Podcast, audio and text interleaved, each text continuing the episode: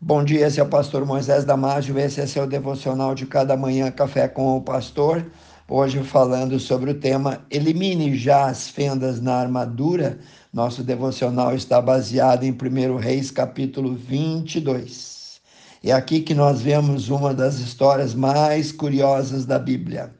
O rei Acabe é avisado pelo profeta Micaías que iria morrer se fosse a guerra. E Acabe, conhecido pela sua arrogância e teimosia, foi assim mesmo, confiando no seu ego. Ele, Acabe, disfarçado com a armadura de um outro soldado. O texto no versículo 34 conta que uma flecha disparada ao esmo, ao acaso, o atingiu entre os encaixes da sua armadura e o matou. Confira lá, versículo 34. Histórias assim, amigos, se repetem ainda hoje na vida de pessoas indomáveis e irredutíveis.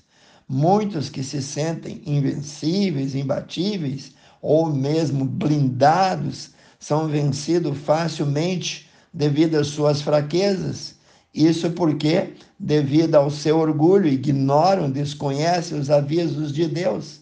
Esses ignoram um detalhe importante eles fazem pouco caso do poder de destruição da soberba, do orgulho próprio e continuam na sua teimosia, fazendo pirraça, e a arrogância impedem eles de perceber as suas fragilidades. Um ponto fraco, uma brecha em qualquer um pode colocar tudo a perder.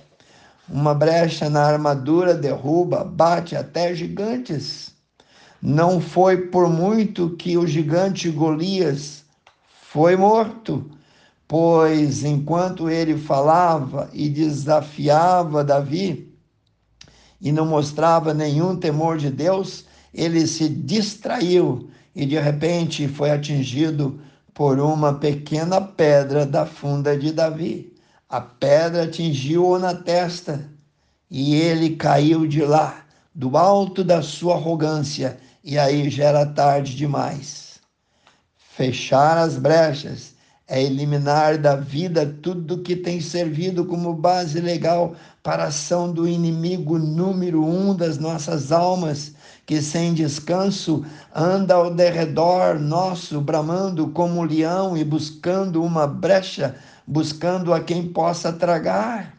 Leia lá, 1 Pedro, capítulo 5, versículo 8 para eliminar pontos frágeis, partes vulneráveis, você tem que buscar o temor do Senhor e deixar Deus tomar totalmente o controle, o governo da tua vida. Não tente consertar ou remendar as coisas você mesmo.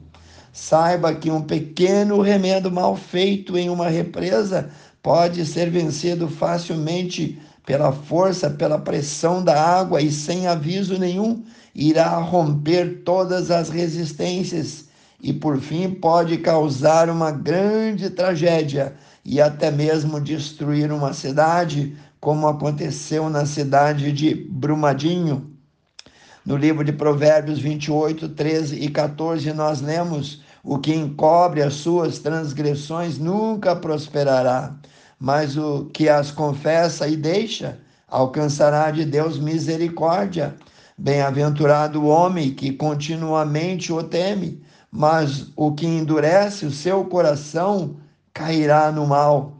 Vou traduzir de uma maneira mais simples para você.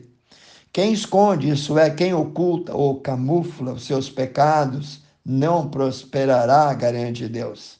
Mas quem levado pelo arrependimento sincero, os confessa para Deus, isto é, quem admite, quem revela ao Senhor e os abandona, encontrará de Deus misericórdia.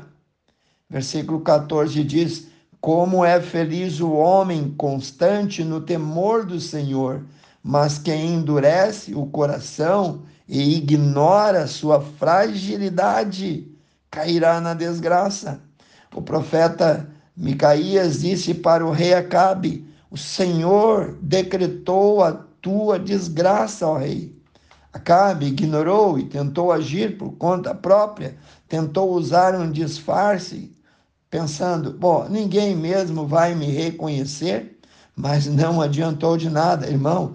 Não ignore as tuas fraquezas, tuas brechas, identifique-as já, coloque-as diante de Deus, não deixe nada de fora e depois tome toda a armadura de Deus oferecida no livro de Efésios capítulo 6, versículo 11 a 18. Faça isso para que você possa sobreviver à batalha que se desenha cada dia na tua vida. Quais são as suas fraquezas?